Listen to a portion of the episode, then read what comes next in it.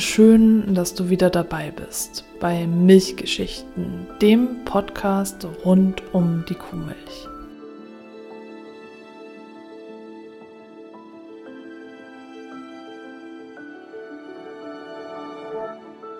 Ich bin Stefanie und in der heutigen Folge möchte ich noch einmal auf die Zeit zwischen den beiden Weltkriegen eingehen. Während des Ersten Weltkriegs herrschte eine Zwangswirtschaft in Deutschland, die noch bis zum 6. Juni 1924 anhielt. Während dieser Zeit galt ein Bearbeitungszwang und anhand äh, des Beispiels Mannheim möchte ich hier einmal darlegen, wie es damals gewesen ist. Und zwar gab es dort eine Milchzentrale als Umschlagort für Milch. Die sollte gewährleisten, dass nur einwandfreie Milch in den Handel kam. Die Händler mussten die Rohmilch, die sie vom Erzeuger erhalten hatten, bei der Milchzentrale abliefern und diese händigte ihnen die gleiche Menge dann wieder aus. Für die Händler wurde eine Mindestabsatzmenge von 400 Liter täglich eingeführt. Händler durfte nicht werden, wer einen schlechten Leumund hatte. Es gab also jetzt kein direktes Anmeldeverfahren oder eine Prüfung, sondern es ging wirklich darum, ob man sich etwas zu Schulden hatte kommen lassen oder nicht. Hierzu auch noch ein paar Zahlen. 1910 hatte Mannheim 194.000 Einwohner und 471 Milchhändler, die 70.000 Liter pro Tag verkauften. das bedeutet, es sind 150 Liter pro Tag pro Händler. Und 1926 hatte Mannheim 248.000 Einwohner und nur noch 181 Händler, die 80.000 Liter pro Tag umsetzten. Das bedeutet, das sind 442 Liter pro Tag pro Händler. Das heißt, diese Mindestabsatzmenge von 400 Liter täglich hat dann dazu geführt, dass es weniger Händler gab in Mannheim und dafür aber mehr Liter umgesetzt wurden. 1921 war es so, dass die Milch nur in festen Verkaufsstellen verkauft werden durfte und andere Waren durften nicht oder nur eingeschränkt verkauft werden. Dazu zählten nur Waren, von denen keine Staubentwicklung und Verschmutzung der Milch zu befürchten war. Und zugelassen waren Milchkonserven, Molkereierzeugnisse, ausgepackte Eier, Honig und Kunsthonig in Gläsern und Paketen, Fruchtsäfte und Marmeladen in Flaschen oder Gläsern, Obst- und Gemüsekonserven in Büchsen oder Gläsern, bestimmte Kindernährmittel, Back- und Puddingpulver, Suppenkonserven und Teigwaren, letztere vier allerdings nur in abgepacktem Zustand, Limonaden, Mineralwasser und wegen der damit verbundenen Eislieferung Flaschenbier. Käse musste unter Glasverschluss gehalten werden. Hausiererhandel war für die Händler verboten, für Erzeuger aber erlaubt. Und das ist jetzt wieder dieser Clinch. Klar, für die Händler war es eben verboten und äh, die Erzeuger gingen dann immer noch mit der Milchkanne von Haus zu Haus und dagegen haben sich natürlich dann die Händler gewehrt, wovon ich dir ja auch schon in vorangegangenen Folgen erzählt habe. Es gab sehr strenge Hygienevorschriften für das Milchfachgeschäft, die ich dir auch schon in der Folge über den Milchkaufmann berichtet habe. Der Bürgermeister von Mannheim, Dr. Walli, sagte 1926, Zitat Anfang, im Interesse unserer Volksgesundheit und Volkswirtschaft ist es dringend geboten, dass die zuständigen Stellen tatkräftig dafür sorgen, dass die Verhältnisse, wie sie vor dem Krieg hinsichtlich des für unsere Kinder, Kranken und Greise wichtigsten Nahrungsmittels der Milch bestanden, nicht wiederkehren. Man darf sich nicht mit der Tatsache zufrieden geben, dass im Allgemeinen wieder genügend Milch vorhanden ist. Es kommt auf die Beschaffenheit dieses hochwichtigen Nahrungsmittels an. Von größter Wichtigkeit ist weitgehendste Aufklärung der Erzeuger durch die Landräte, die Tierärzte, Landwirtschaftslehrer und landwirtschaftlichen Organisationen über die Eignung der Viehrassen, die Beschaffenheit der Ställe, die Stallhaltung, Fütterung, den Melkvorgang, die Behandlung der Milch, unmittelbar nach ihrer Gewinnung und so weiter, sodann eine nachdrückliche Förderung des Molkereiwesens sowie des Leistungsprüfungs- und Tuberkulose-Tilgungsverfahrens. Zitat Ende. Aus diesem Zitat spricht der Wunsch nach besseren Verhältnissen, dass es den Menschen in Deutschland einfach besser gehen soll, jetzt nach diesem furchtbaren Krieg. Damals wussten sie ja noch nicht, dass dann noch ein zweiter Weltkrieg folgen würde, der auch noch mal alles zerstören würde. Aber der Wunsch war wirklich da, es sollte allen besser gehen. Und leider waren ja die Verhältnisse damals noch nicht so, dass es wirklich allen besser gehen konnte.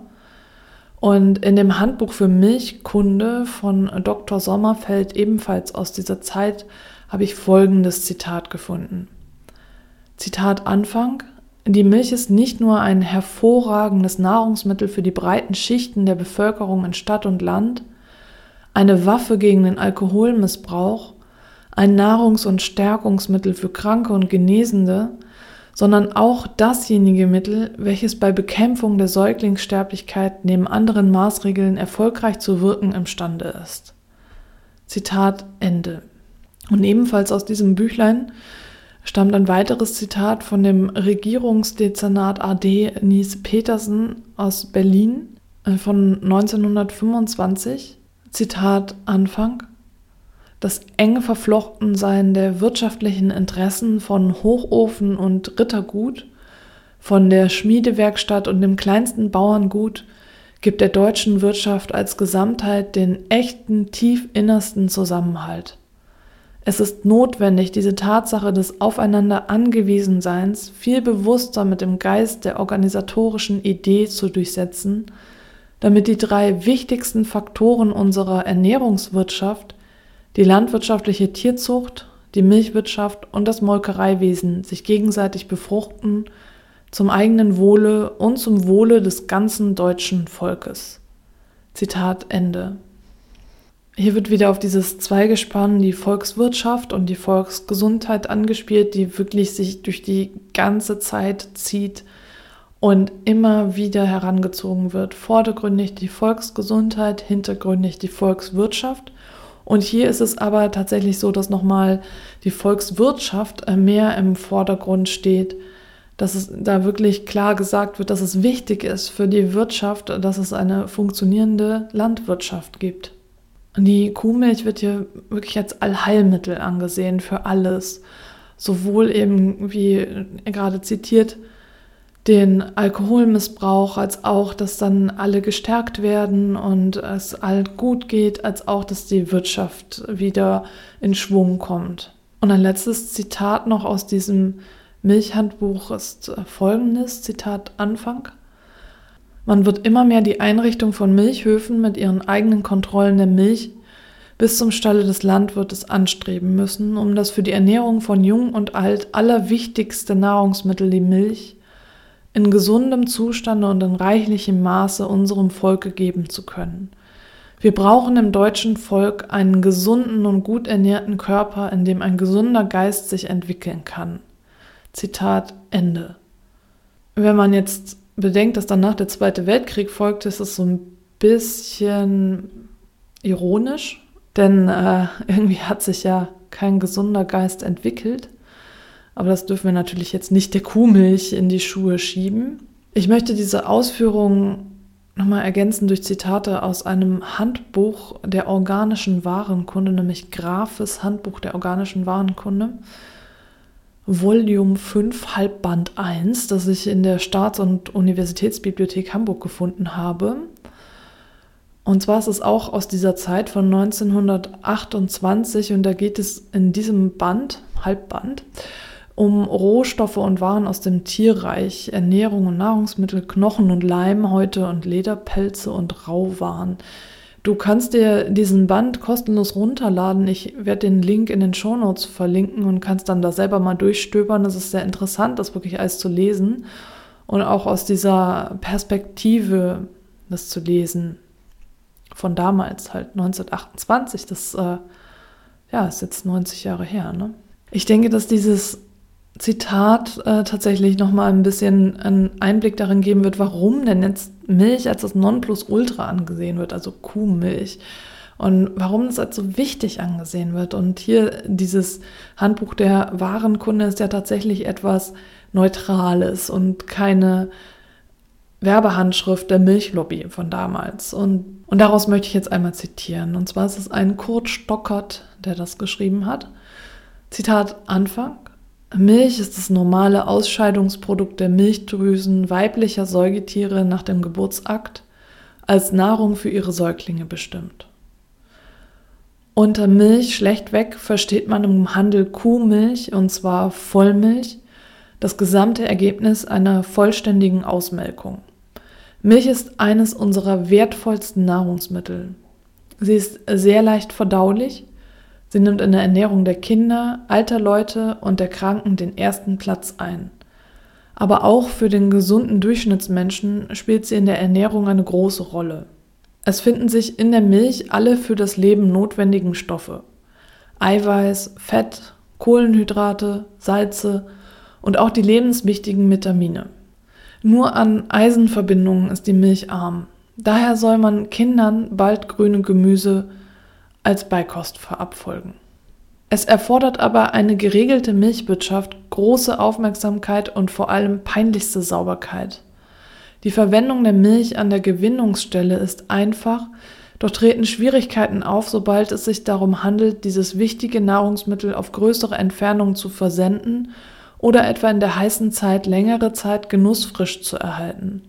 Bei dem großen Gehalt an Eiweiß, Zucker, Salzen stellt die Milch eine, einen vorzüglichen Nährboden für allerhand Kleinlebewesen dar und wird durch diese leicht verdorben, ja gefährlich. Die verschiedensten Mikroben, Krankheitserreger, solche, die giftige Stoffwechselprodukte liefern, aber auch ganz indifferente Bakterien gedeihen und vermehren sich rasch in der Milch. Durch sie können Schädigungen beim Genuss, aber auch unliebsame Veränderungen der Milch hervorgerufen werden, Stets ist auf diesen Umstand bei der Gewinnung sowie beim Versenden der Milch Bedacht zu nehmen. Hier lasse ich jetzt einen Teil aus und zitiere dann weiter. Um gute und reichliche Milch zu erhalten, ist es notwendig, die Milchtiere gut zu pflegen, reichlich zu nähren und gesund zu erhalten. Sehr wesentlich ist für die Gesundheit der Milchtiere Aufenthalt im Freien. Stets nur in oft schlecht gelüfteten Stellen gehaltenes Vieh erkrankt leicht an Tuberkulose. Milchreiches Vieh muss durch eine planmäßige Leistungszucht herangezogen werden. Hier lasse ich wieder einen Teil aus und dann geht es weiter damit, was denn jetzt wichtig ist, um wirklich die perfekte Kuhmilch zu erhalten. Und zwar gutes und billiges Futter in genügender Menge. Die Milchkühe sollen vom zeitigen Frühjahr auf der Weide reichlich ohne Bei- und Kraftfutter ernährt werden können. Das Futter soll nach Leistung verabfolgt werden, so dass eine Kuh, die mehr Milch gibt, auch reichlicher gefüttert wird als die anderen. Zweckmäßige Haltung und Pflege der Milchtiere. Der Stall muss zweckmäßig, siehe unten, eingerichtet und auch gut gelüftet sein.